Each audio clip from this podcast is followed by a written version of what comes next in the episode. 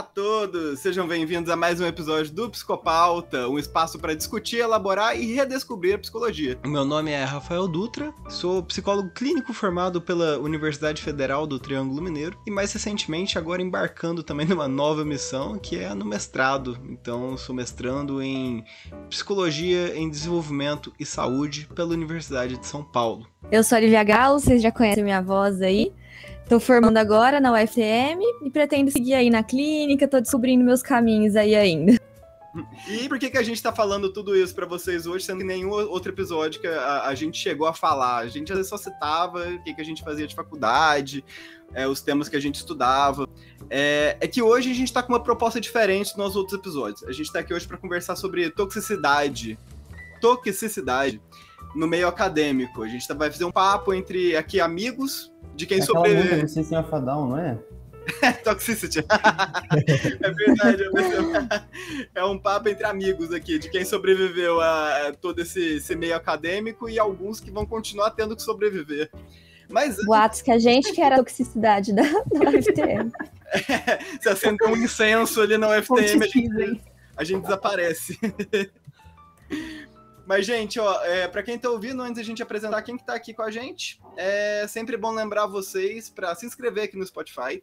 O Psicopauta, a gente é um, um podcast ainda independente, então a inscrição de vocês, o apoio de vocês, os compartilhamentos é, ajuda demais a gente continuar crescendo. Também para vocês irem conhecer o nosso canal do YouTube, que é o Psicopauta Podcast. E também uma coisa super legal que vai acontecer aí ainda esse mês, que é um sorteio que vai ter na nossa página do Instagram de vários livros. Vai ter livros para o segundo, primeiro, segundo, terceiro colocado. E livros que os nossos convidados enviaram para gente, livros autografados, inclusive, super chique, que dá para vocês ganharem na faixa participando do sorteio. É, então, participante então, pode participar, Rafa? Participante pode participar. Eu mesmo. Por favor. Eu mesmo estou pensando em participar e colocar meu. ficar marcando um monte de gente. É... Esses... A Milena não pode, que a Milena ganha todo sorteio que ela participa. A Milena Tóxica. tem essa fama, tem essa fama. Toda vez na faculdade era isso. A Milena marcava a gente 15 mil sorteios e ganhava todos. É... Mas, gente, por que, que a gente vai falar sobre esse tema?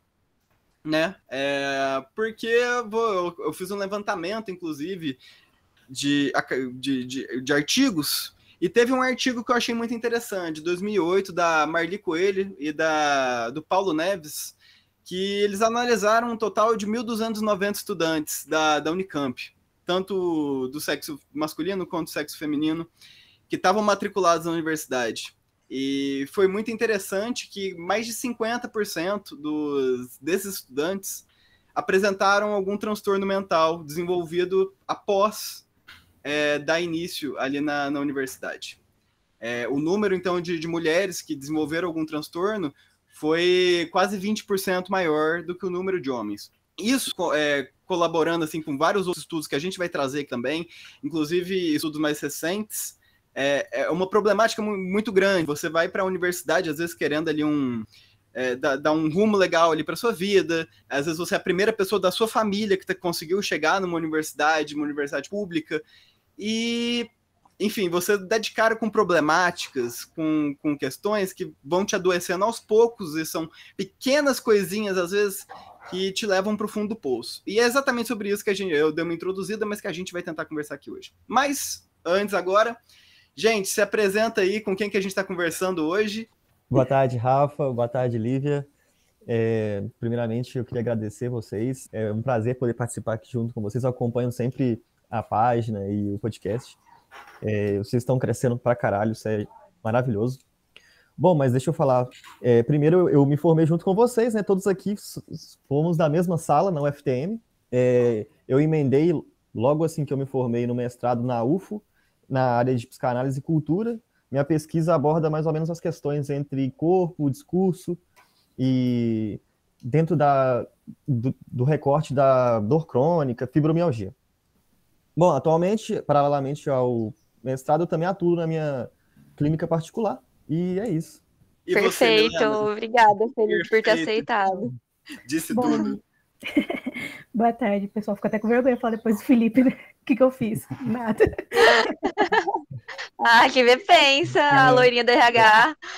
Pois é, sobrevivente, que nem a gente, Milana, você sobreviveu. Pois é, já é uma vitória. Bom, gente, meu nome é Milena, formei em psicologia também na FTM, junto com o pessoal. É, eu fui mais para a área da psicologia organizacional, então eu trabalhei em algumas empresas, segui mais para essa parte de RH, que é a parte que eu me identifico um pouco mais. Aí agora eu pretendo ou fazer um mestrado ou uma especialização, MBA, mais voltado para essa parte de recursos humanos, né? E eu quero agradecer o convite de vocês, é bem bacana estar aqui e vamos nessa, né? Ah, obrigada, amiga, por ter aceitado. A gente fica muito feliz. E agora falta nosso amigo Frederico Vilela. Se apresenta o Frederico, que quem não está assistindo a versão em vídeo, está todo arrumado ali, falando diretamente do, do, do, trabalho organizacional de psicólogos. É, pessoal, ainda não me formei, né? Estamos terminando de formar, vou apresentar o meu TCC semana que vem, mas queria agradecer o convite aí da Lívia, minha querida companheira, dos meus amigos, né? Do Rafa. Sou fã de carteirinha também aí do podcast, acompanho todos os episódios, fico de olho nas redes sociais aí. E não tinha pensado que eu ia participar de um episódio. Quando a Lívia me chamou, eu falei assim: nossa, sério, legal. Então estamos aqui. Para quem não me conhece, eu sou Frederico, vocês podem me chamar de Fred. E estou aqui hoje para compor a roda de conversa com vocês, assim como a Mil também foi mais pelo lado organizacional. E estou trabalhando hoje como recrutador dentro do RH. E é isso aí, pessoal. Gente. Obrigado também por ter aceitado. Maravilhoso. Obrigado a todos vocês por estarem aqui com a o gente. Fred hoje. escuta todos no, no ônibus voltando para casa. Aí é. ele vem comentar comigo. Usem isso de exemplo, gente. Escutam, escutem o psicopauta no ônibus. É, gente, vamos começar então lançando a questão. O que, que foi a entrar na faculdade para vocês? Olhando aqui, de, é claro quando a gente entra, a gente fica feliz, fica em êxtase. Agora, olhando aqui de quem a gente se tornou, como que você acha que aquilo impactou vocês? Vocês sentem que vocês foram impactados negativamente em algum momento? Em questão de saúde mental? Como que foi esse processo todo? Eu acho que no primeiro momento, é, você falou muito bem, é, é sempre um êxtase passar na faculdade. Eu, particularmente, queria muito psicologia, já, já era meu desejo. Então, eu acho que a expectativa já é muito alta no começo. Eu acho que o, que, o problema é a quebra dela.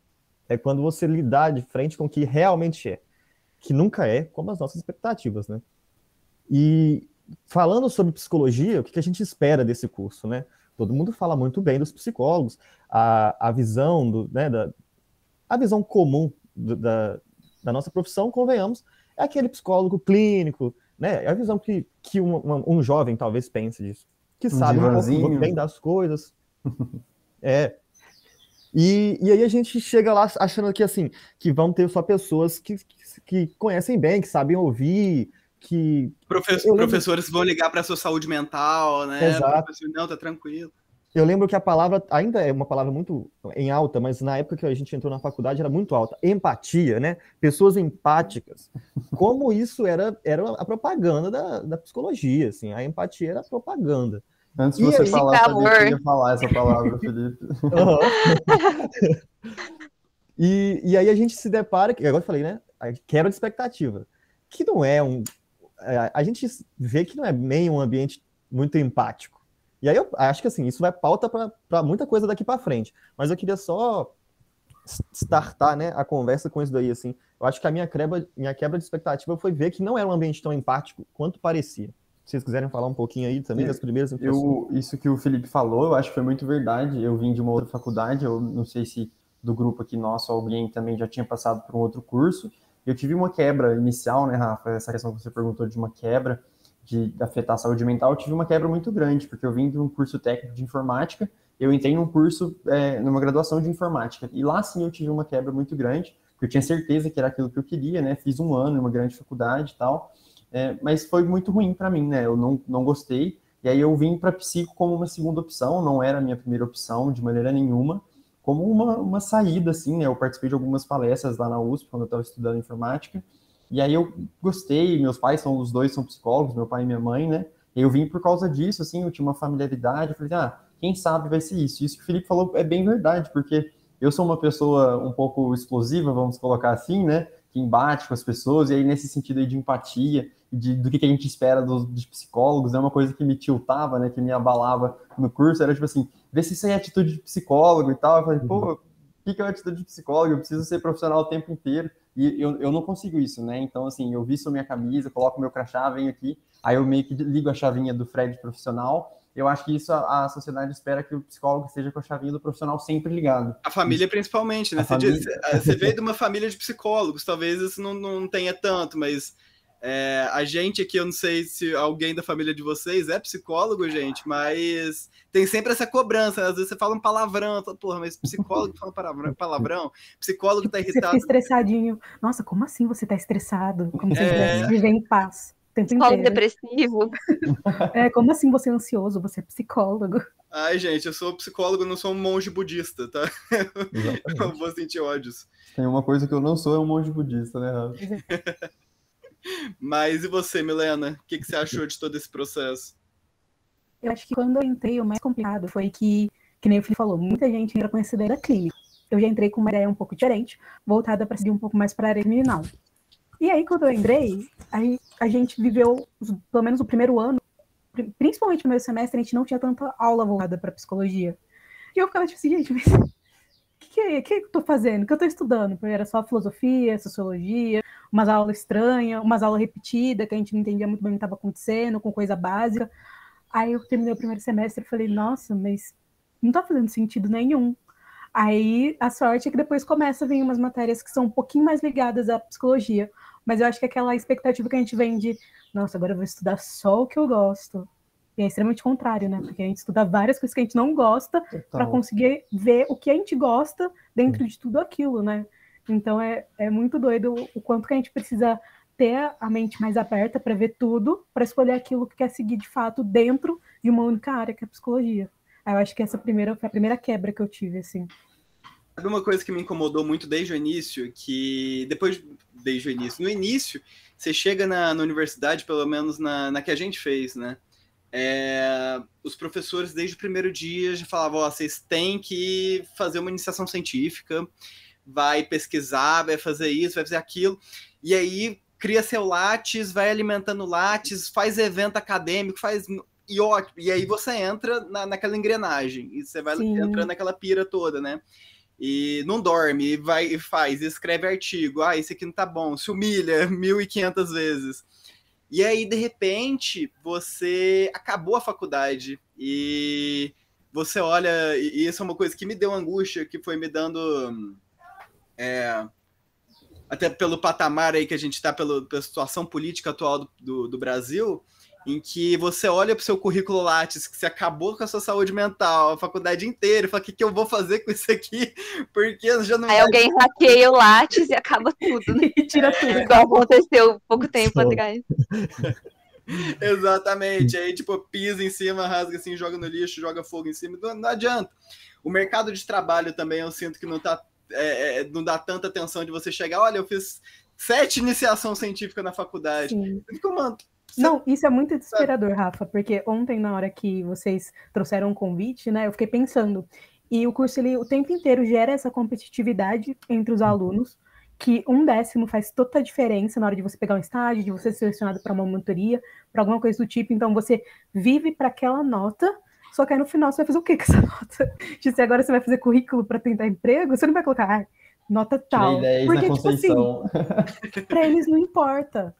E uma coisa que foi muito interessante, que eu até lembrei, foi uma conversa que eu tive com um aluno de um outro curso. E aí ele, eu- a gente conversando e tal, eu falei, ah, mas tem questão de nota, né? Tem que manter alta, não sei o quê.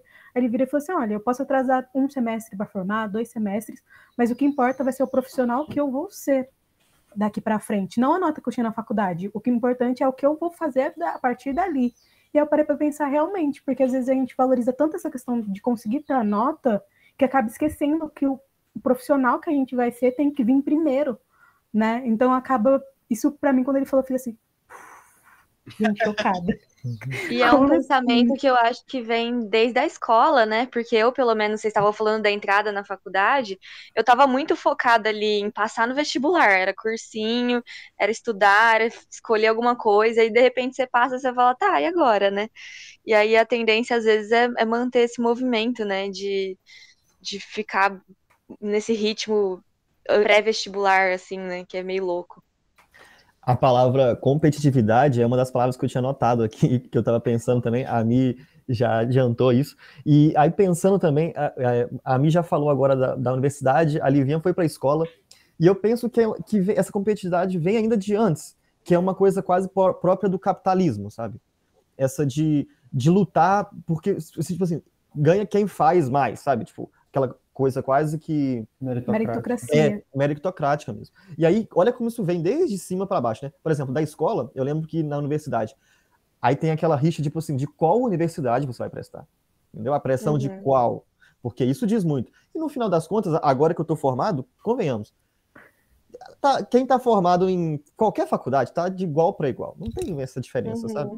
Felipe, você falando disso, a mim falando de notas, né? Agora eu realizando o processo de recrutamento e seleção, eu vejo que isso é muito verdade, né? O Rafa falou sobre esse currículo Lattes. Eu, para vocês terem ideia, eu estava entrevistando um candidato excelente, ele é, é, de coordenador de um curso de tecnologia há mais de 15 anos. Aí eu fui apresentar eles para os meus clientes, né? A gente estava procurando um profissional exatamente com o escopo de atuação dele. Mas aí eles meio que assim, não, não queria usar a palavra menospreza, mas assim, não consideram a trajetória acadêmica, né? Lá de pouco importa, como você bem falou, se você formou numa faculdade pública ou numa, numa particular, acho que isso pouco importa, né?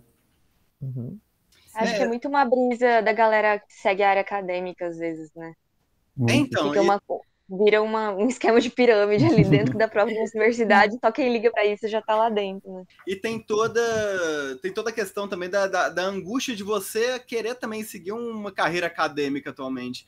É, é, é muito ingrato, sabe? Às vezes a pessoa se matou para ter o, RA, o melhor RA, sabe? Que nem a Melena estava falando ali.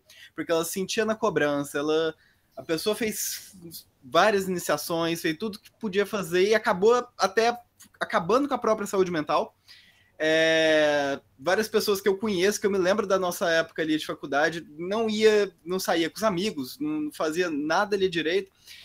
E aí, de, porque almejando isso, não, almejando, não, eu vou ter tudo que eu preciso para eu ir para minha carreira acadêmica.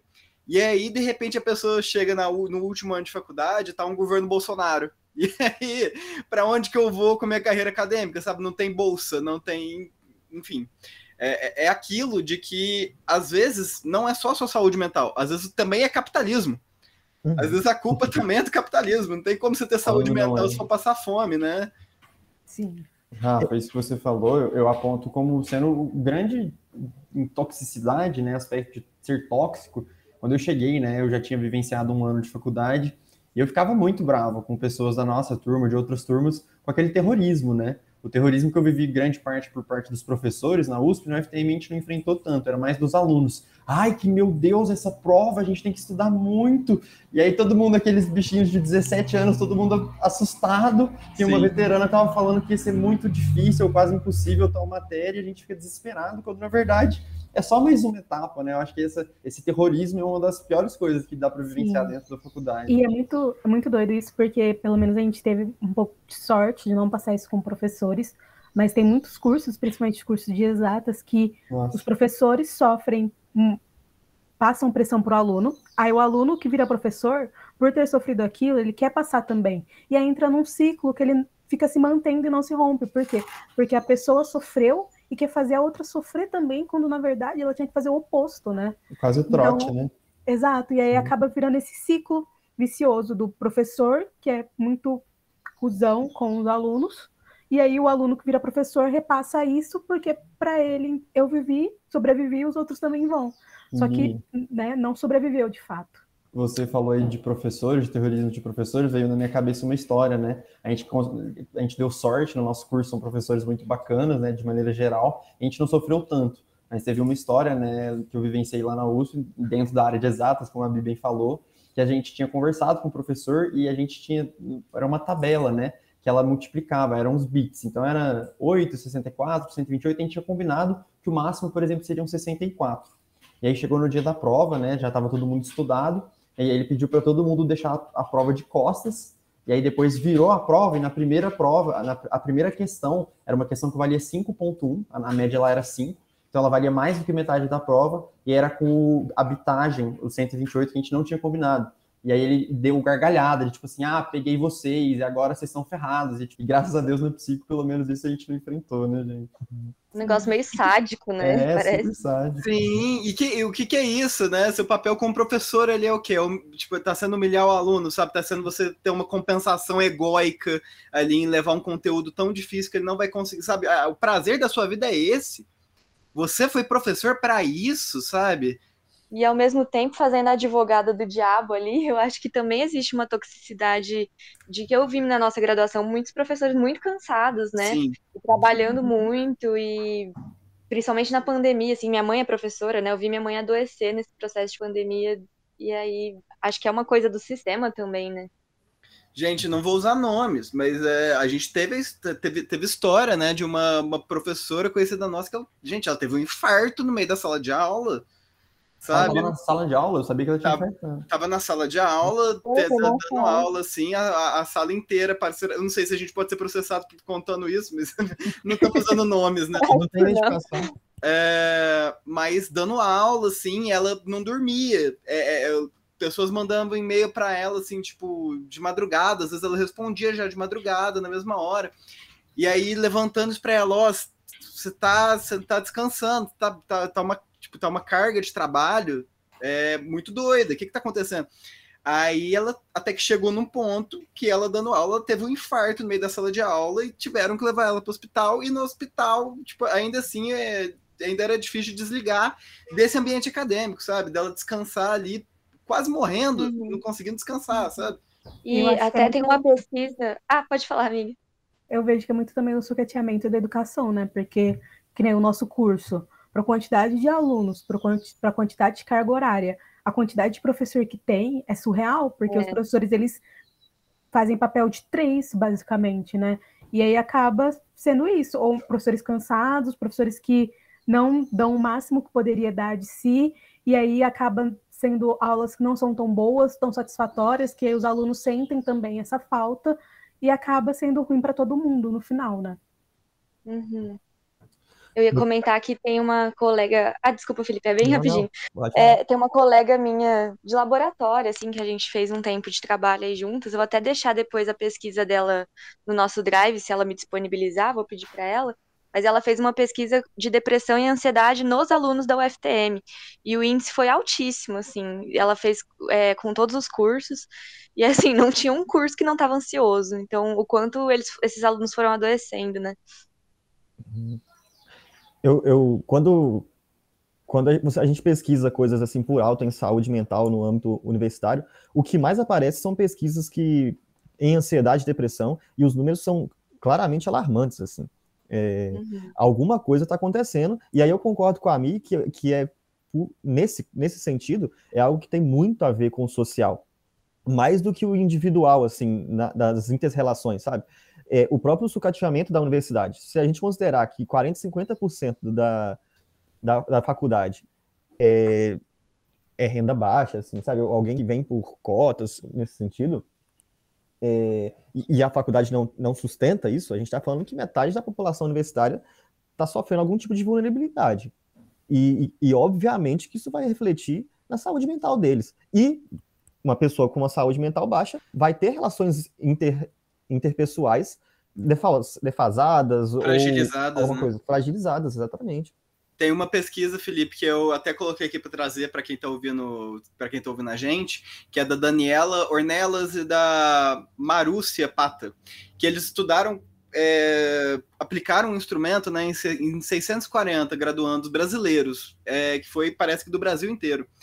E teve uma correlação assim absurdamente negativa e tipo uma estatística bem significativa, sabe?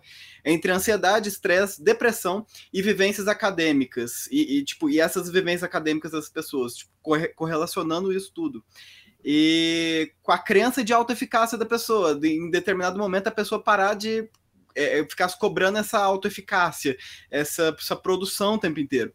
E enfim, e, e aí fica a pergunta do que que a gente faz sobre isso, né? Vai, por favor, Fred, pode falar. O- Voltando um pouquinho, a Mi estava falando, o Felipe puxou mais para os alunos, a Mi estava falando dos professores, né? A Mi falou que cada um faz o papel de três, eu, eu peço para a gente rever que cada um faz papel de nove, né? Que leigamente as pessoas, assim, às vezes pensam que o professor, o papel dele é dar aula.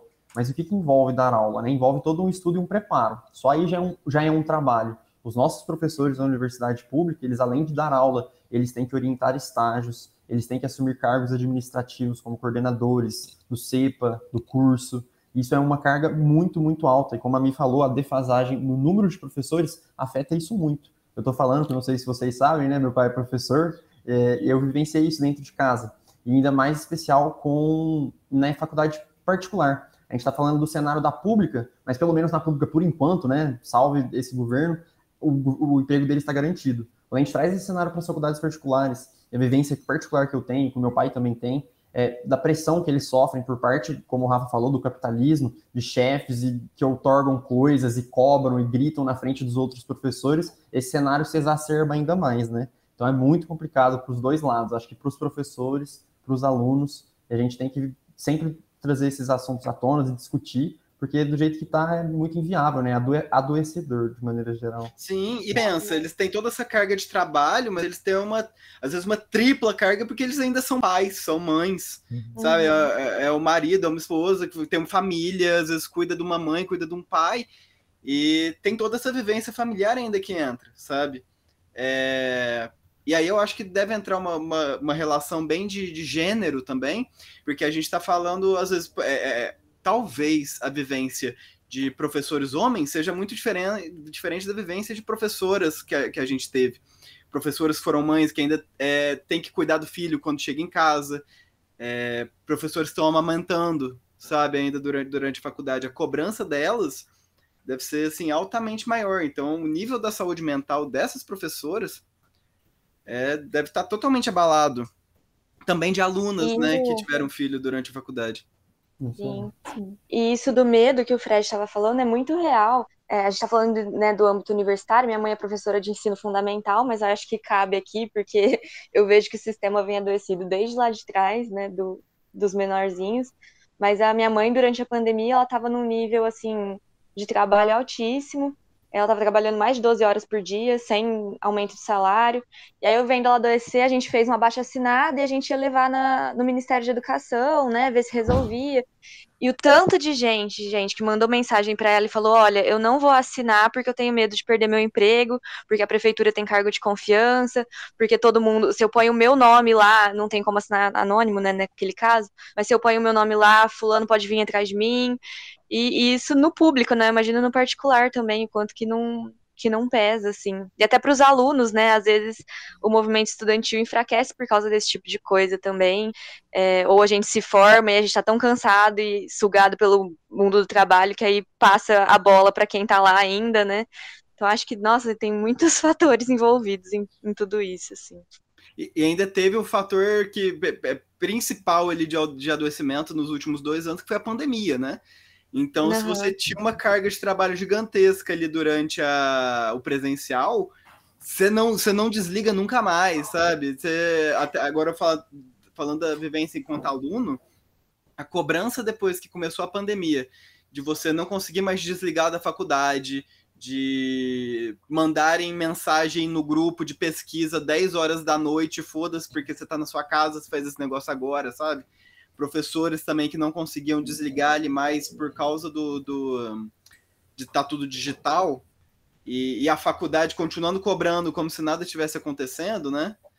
É, também acho que foi totalmente prejudicial para a saúde mental. O meu nível de estresse, pelo menos durante a pandemia, foi, acredito que muito mais alto do que eu já vivenciei em qualquer época da faculdade. Porque na época, durante a faculdade presencial, você estava ali triste, estava, não sei, estava estressado, você ainda via seus amigos. Você saía ali para beber uma cerveja, sabe, no, no bar.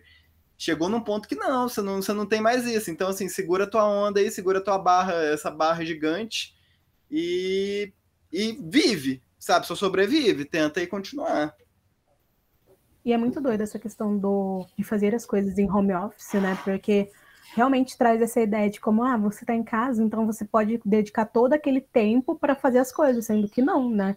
Você está em casa, mas você não está livre. está em casa só porque está com mais tempo. É totalmente o contrário. E eu vejo, pelo menos, o pouco que a gente pegou de o pouco, né? Mas o tempo que a gente pegou de aulas é, remotas, os professores tentando compensar a falta da aula presencial com três vezes mais é, trabalhos, resenhas, resumos, entregas, sendo que era totalmente desnecessário. Então você pegava uma matéria, mas equivalia a três matérias que você fazia no presencial por conta da quantidade de coisas que eram cobradas a todo momento. Então, parece que só porque você está fazendo em casa, você tem um maior tempo disponível, mas não é o caso, né? Porque você está na sua casa e você também precisa do seu momento do seu, de lazer, você também precisa de um momento de descanso, e chega uma hora que passa a afetar o fato de você estar tá trabalhando só dentro de casa, porque a sua casa, que é o seu descanso, passa a ser o seu trabalho, né? Então, aonde você vai descansar? Então, são coisas que estão sendo muito discutidas, principalmente agora, porque muitas empresas querem aderir fixamente o home office, né? Então, são coisas que estão sendo muito debatidas, pelo menos né, nesse mundo. Sim. É, essa, isso que a Mi falou é muito verdade. Eu, eu, vi por cima alguns estudos, não vou saber dados, né? Mas sobre essa questão de como é importante você, por exemplo, ter um escritório ou ter um local de trabalho, mesmo que mesmo no cenário de home office, né, que o seu computador, por exemplo, não seja no seu quarto, como isso pode afetar o sono. Divisão das coisas, né, né, cara? Tipo, você conseguir dividir o que, que é ali seu trabalho, que a gente já trabalha uma carga absurdamente alta se for oito horas por dia, né? Oito horas ali no dia já é bastante tempo. É, durante o home office você vai trabalhar 11, você vai trabalhar 10, uh, o patrão vai te mandar mensagem não sei que horas. E eu sinto que nossos professores também estavam estavam passando por essa cobrança. Muitos começaram a escrever artigo que nem os doidos durante a, durante a pandemia, né? A publicar a rodo porque até nos, até nos primeiros meses de pandemia, sabe? É, então, Inclusive, então... falamos disso no episódio passado com. Não sei se é o passado, né? Porque eu não sei quando vai lançar esse, mas com a Valesca, a gente estava falando da diferença de gênero aí, de quantos homens puderam produzir muito mais na pandemia, artigos e conteúdos científicos, enquanto as mulheres estavam cuidando da casa, né? O filho que chora no meio da aula e aquela coisa toda. Ah, falando de filho de chora, nas né? entrevistas. Né? É, vou, vou, ouvir. Até nas entrevistas aqui, pessoal, acontecem, né? A, a, gente vê mulheres que a criança tá lá, mamãe, mamãe, a gente escuta no fundo assim do microfone, a gente vai entrevistar as pessoas, né? E acontece Sim, mesmo. eu tive que fazer uma entrevista com a mulher e o filho dela na sala, porque de última hora a pessoa que ia ficar com a criança desmarcou, e aí a gente conversando que não era justo desmarcar a entrevista com ela, tirar essa oportunidade dela por conta do filho, né? Porque até mesmo por conta de ter um filho, que ela precisa ter um trabalho, que ela precisa ter um sustento. Então, realmente, às vezes acaba sendo esse essa situação, né, de ter a mulher e ter o filho ali a todo momento e tem que saber lidar com isso, né? Mais do que o homem precisa lidar, no caso.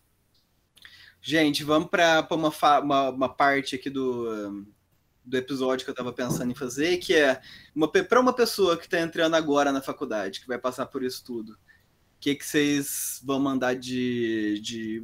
Não é nem recado, assim, falar, olha, Adorei. calma, manda uma dica aí para essa pessoa que vai entrar, talvez, agora. Terapia! terapia é ótimo. Terapia, terapia desde o início. Principalmente Mas eu diria... faculdade de psicologia, gente, ó, terapia, pelo amor de Deus, desde o uhum. início aí. Se puder, né? Se puder, se tiver eu como. Fazer faculdade psicologia não significa ter a própria terapia, tá, pessoal? É. Mas eu diria particularmente, assim, no meu caso, paciência. Porque aquilo que a Ami falou, a gente, você vai ter que lidar nos primeiros períodos ali com muita coisa que às vezes não é muito interessante ou do seu interesse. E que você vai sofrer a pressão e vai ter que tirar notas. Então, assim, paciência, passe por tudo isso aí, depois vai valer a pena. Uma hora você chega num ponto assim, não, agora isso aqui é legal, assim, isso aqui é, faz minha cara e tal, assim. no meu caso foi no meu último estágio, mas o Felipe tá certo, é. paciência. É. Muita paciência, então, nesse caso. Os 45 do segundo tempo. Bom, o que eu diria era quase. Gente, se, se, a, se você tiver amigos na faculdade, se apoia nesses amigos, porque vai ser o resguardo da saúde mental que, que, que, que você vai ter principalmente agora que as aulas vão voltar presenciais, etc. Não se cobra tanto, tenta, tenta de verdade seguir ali teu, teu ritmo no, no negócio. É, não, você não vai fazer nada de bom a partir se você estiver trabalhando, fazendo coisa duas horas da manhã, se você vai virar à noite. Sério, vai dormir, entrega o trabalho do jeito que tá, calma, tipo, de verdade, calma. O que você puder tentar sentar e falar, não, vou, eu, eu não mereço isso, eu não mereço fazer isso comigo mesmo. Eu acho que é muito isso de minha dica é para aproveitar o que a universidade oferece, né? Porque tem um amplo leque de possibilidades de coisas que você pode fazer durante a graduação, só que não se esgote por isso. Faça as coisas que você acha interessante, faça por você, não faça pelos outros, não faça por pressão faça por ser algo que você goste, porque senão você está fazendo simplesmente para ter um ponto ou uma nota e vai acabar sendo pior para você, né? Principalmente por não gostar de fazer aquilo que está fazendo. Eu acho que eu diria duas coisas. Eu acho que eu diria primeiro equilíbrio, né?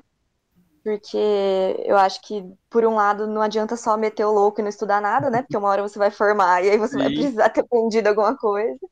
E por outro lado, também, acho que não adianta só pilhar e acabar com a sua cabeça só estudando, né? E aproveitar, querendo ou não, uma fase de muito lazer também, né? Então, acho que esse equilíbrio. E, por outro lado, acho que eu diria também, porque pelo menos a minha experiência de faculdade foi um período de muitas descobertas, assim é, acho que principalmente, mesmo quem se mantém na sua cidade, mas principalmente para quem sai de casa, quem sai da casa dos pais, muda de cidade, é um momento de muita descoberta. Então, acho que está aberto a, a, conhecer pessoas diferentes. Você vai entrar em contato com gente que teve experiências totalmente diferentes das suas. Então, acho que é, eu lembro que alguém me falou isso durante o curso, que é o momento da vida que talvez você vai mais ter contato com gente na sua vida, assim.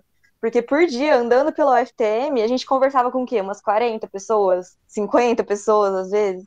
Então acho que estar aberto a escutar, assim. Eu ia falar da minha parte. Eu acho que eu concordo com tudo que vocês falaram, né? A paciência, o equilíbrio. Eu acho que no, ainda nesse sentido de equilíbrio, né? Se permitir é vivenciar as experiências, como a Lívia bem falou, né? De você experimentar, por exemplo, quando a gente chega, tem vários é, eventos de iniciação de ligas, né? Na nossa faculdade é muito frequente essa questão de ligas acadêmicas. Então, eu ia em todos os simpósios, eu fui em simpósios do pessoal da média, fui em simpósio de, de câncer, de, ó, eu nem lembro, nefrologia, que é do pessoal que trata do pessoal que fica fazendo tratamento que eu nem, nem lembro, nefro é rim, né, eu nem acho que é isso. Então se permita viver várias experiências, eu ia falar para você fazer esporte, o meu, o tema do meu TCC fala sobre isso, sobre atividade de esporte, né, e sobre o lazer, sobre como isso afeta positivamente a, a sua cabeça, a sua saúde mental. Isso já está bem descrito na literatura, mas assim, eu, na minha particu particular meu, eu fugia dessa maneira, né? Essa pressão, essa toxicidade que a gente está falando, essa, esse terrorismo por parte dos professores ou por parte dos alunos, eu, eu conseguia me desligar um pouco, né? Eu conseguia fazer isso e eu ia jogar bola. Eu ia jogar basquete, eu treinava vôlei, basquete, futebol, tudo que dava para fazer, que não era estudar, para ser bem sincero, daí o que estava fazendo não vale a, vale a pena ressaltar também, né? Terapia nunca, nunca faz mal para ninguém. E você se orientar, né? A gente tem um sistema de veteranos na nossa faculdade muito bacana, em outras também tem. Então, se apoiar numa pessoa talvez mais experiente, um professor que você goste, pedir dicas para ele, pedir dicas para o seu veterano, para você saber mais ou menos os atalhos ali da cidade ou da faculdade que você estiver vivendo. Acho que essas dicas são bacanas. Lembrei de uma história enquanto eles estavam falando, que foi de alguma amiga nossa, mas que eu, eu lembro, assim, não, tá tudo certo. Luna sempre participação especial. Sempre. A Luna sempre. Quem tá ouvindo aqui, eu não vou nem tirar o latido dela, porque toda vez que no meio do episódio ela começa a latir. Plano de fundo. Plano de fundo. Mas era o primeiro mês de faculdade, uma amiga nossa, assim, em todas as festas. E a menina, assim, super dedicada também. É, tirava notas sempre muito boas, ok. E aí, algum dia alguém criticando, assim, falando, não porque, pelo amor de Deus, que só fica em festa. Mas, velho, deixa a menina em festa, sabe? Talvez você esteja precisando ir numa festinha também. Vai aproveitar sua vida, pelo amor de Deus. Tá na faculdade, o negócio nunca vai acabar. O negócio vai acabar rapidinho. Essa história que você falou remeteu a uma história que eu passei também na minha primeira faculdade, né? Eu, eu ia muito para festas, eu sou uma pessoa que gosta de festa e ia muito para as festas, né? Aí teve a nossa primeira, primeira prova, eu fui super bem, eu não sei se eu tirei a maior nota da sala, tinha 9.8, e tinha um menino que era muito estudioso, que não ia para as festas. Aí chegou ao ponto dele se estressar tanto que ele veio e, bateu comigo, né? Ele trouxe um embate, tipo assim, mas como assim? Como que ele tirou essa nota? Ele tava colando, como é que pode? O menino, o menino vai pra festa, o menino conversa na sala, e eu acho que é isso mesmo que o Rafa falou, né? Cada um tem seu tempo, deixar as pessoas, deixar as pessoas existirem no mundo, né, Liv? Igual a gente brinca, deixar cada um com a sua existência particular entender que cada um tem o seu tempo, eu acho que é uma ótima dica. E você também, né? Acho que entender que os outros têm o tempo deles é, é difícil, Mas entender que você tem o seu próprio tempo talvez seja o mais desafiador. Aquela frase do, do professor nosso, que a criança deve existir. A criança deve existir. Aqui no Deixa caso, o, o universitário deve existir. Deixa exi- exista. Mas é, eu, eu fiquei pensando assim, pra gente tentar achar um pouco de si no meio disso tudo, sabe? Eu, eu- eu- falando assim, eu me lembrei aqui, é, o Lacan propõe no Senado 17, né, a teoria dos discursos, é uma coisa que eu trabalho no meu artigo. E aí um desses discursos é o, é o discurso universitário, né, discurso universitário.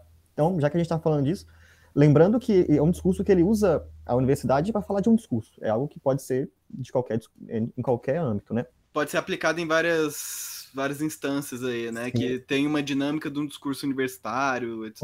É, é, se trata de uma dinâmica, basicamente Uhum. é isso. Mas ele nomeado de discurso do universitário por- porque a, a, a universidade, né, esse discurso, coloca os. Aí ele faz uma analogia falando assim, dos estudados. Os A, porque, porque os alunos, né, os estudantes, são colocados em o- o- lugares de objeto, de objeto A, no caso. E, e o saber, aí esse discurso é um discurso dominado pelo saber, como agente. Basicamente, assim, trocando em miúdos, né?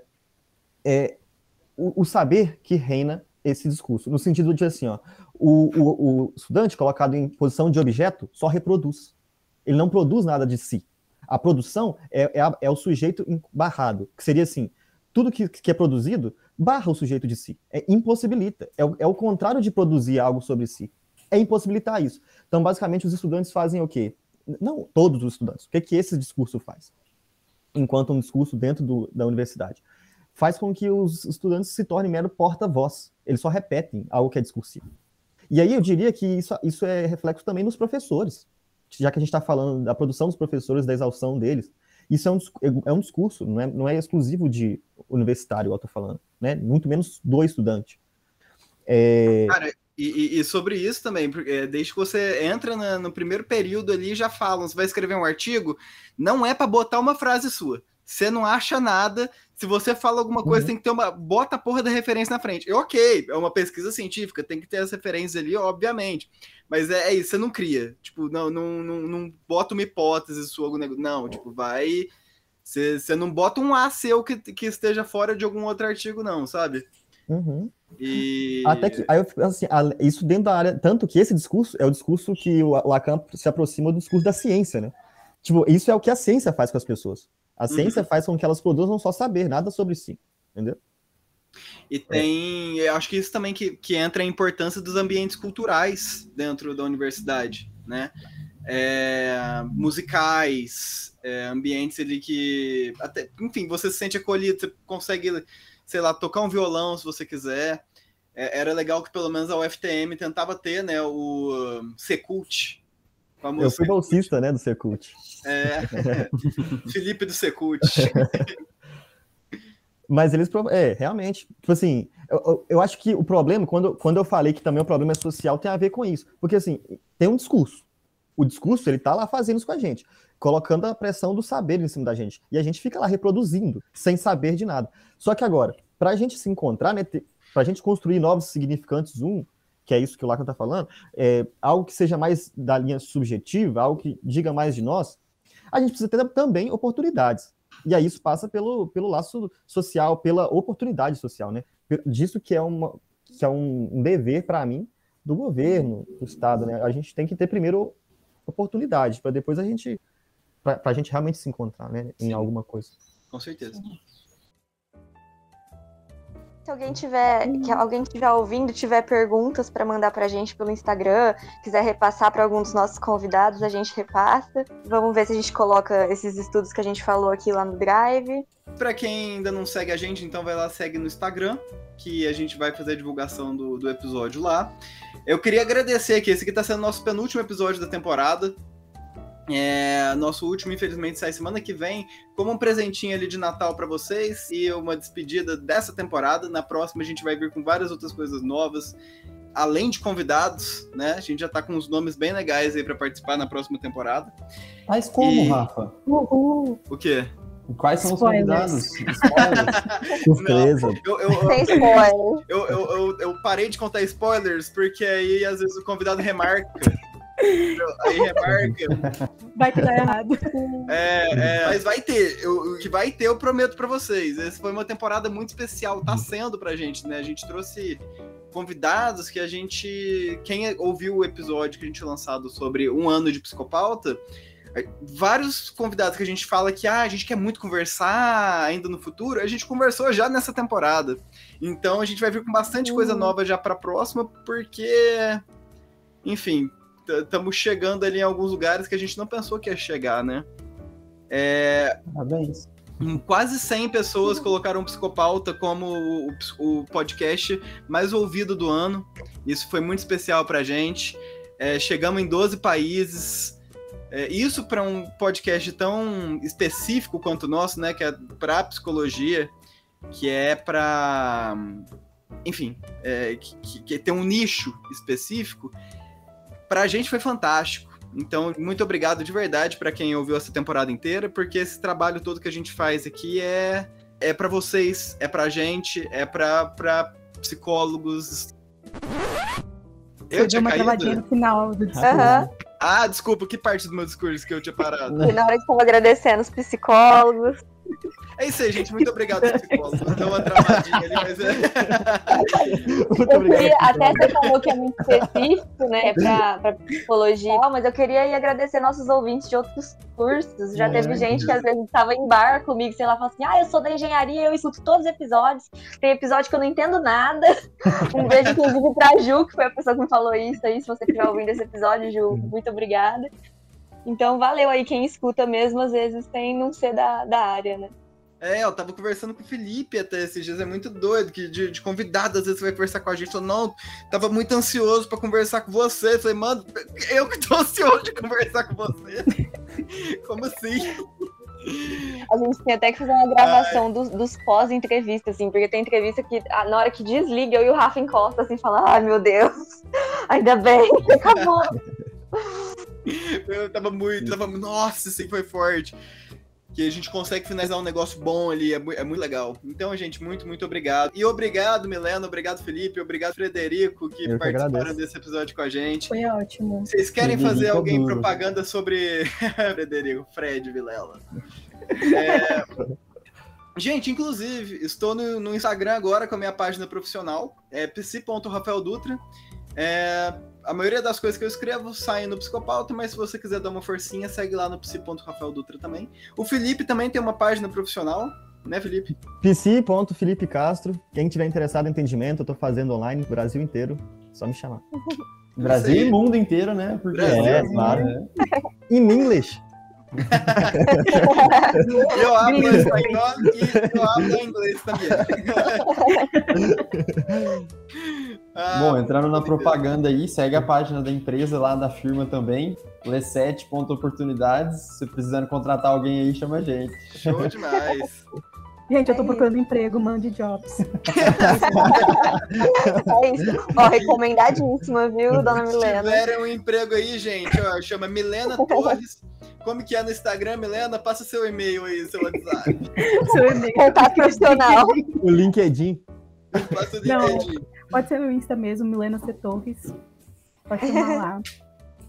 E é isso aí, é gente. Isso. Muito obrigado. É, eu ainda não vou falar Feliz Natal para quem está ouvindo a gente, porque ainda né, vai ter a despedida. Mas é, um abraço e o psicopauta dessa semana fica por aqui. Tchau, tchau. Tchau.